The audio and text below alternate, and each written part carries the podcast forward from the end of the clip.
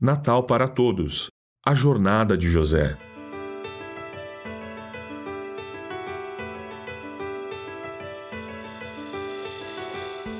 Alguma vez você já se comprometeu com algo e depois descobriu que aquilo era muito mais complicado do que você esperava? Do tipo de situação que causa remorso?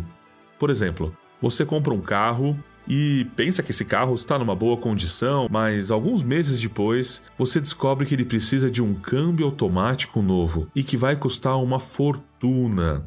Outro exemplo: digamos que você aceitou um trabalho com atribuições específicas para depois começar a receber tarefas e responsabilidades fora da sua área de experiência e sem receber aumento, ou uma promoção, ou uma redução das outras responsabilidades. Muitas vezes, nesses momentos, pensamos: eu não me inscrevi para isso. Como você pensa que José se sentiu quando foi informado que a sua futura esposa, com quem ele não havia tido relações, estava grávida?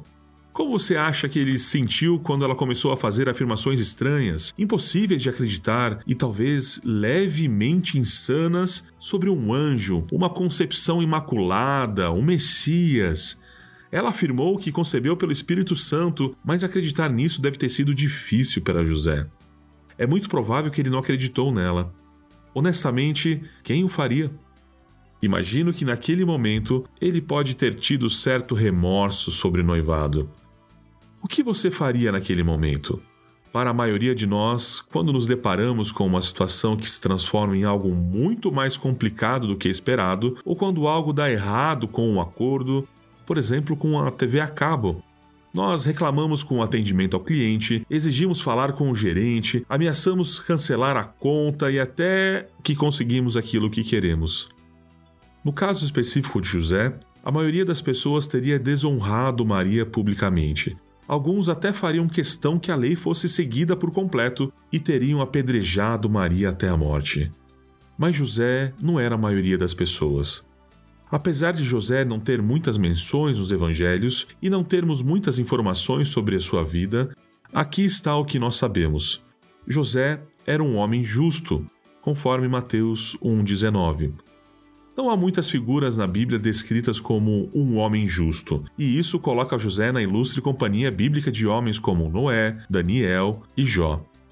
Mas voltando para Mateus 1,19, nos é dito: José era um homem justo e resolveu romper a união em segredo, pois não queria envergonhá-la com uma separação pública. Sem desonra, sem morte, ele optou por uma resolução silenciosa e compassiva.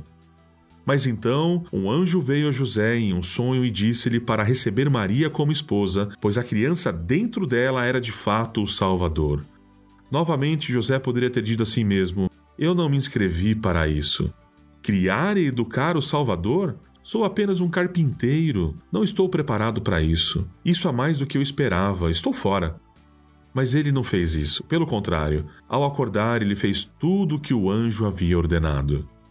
José foi confrontado com uma situação difícil.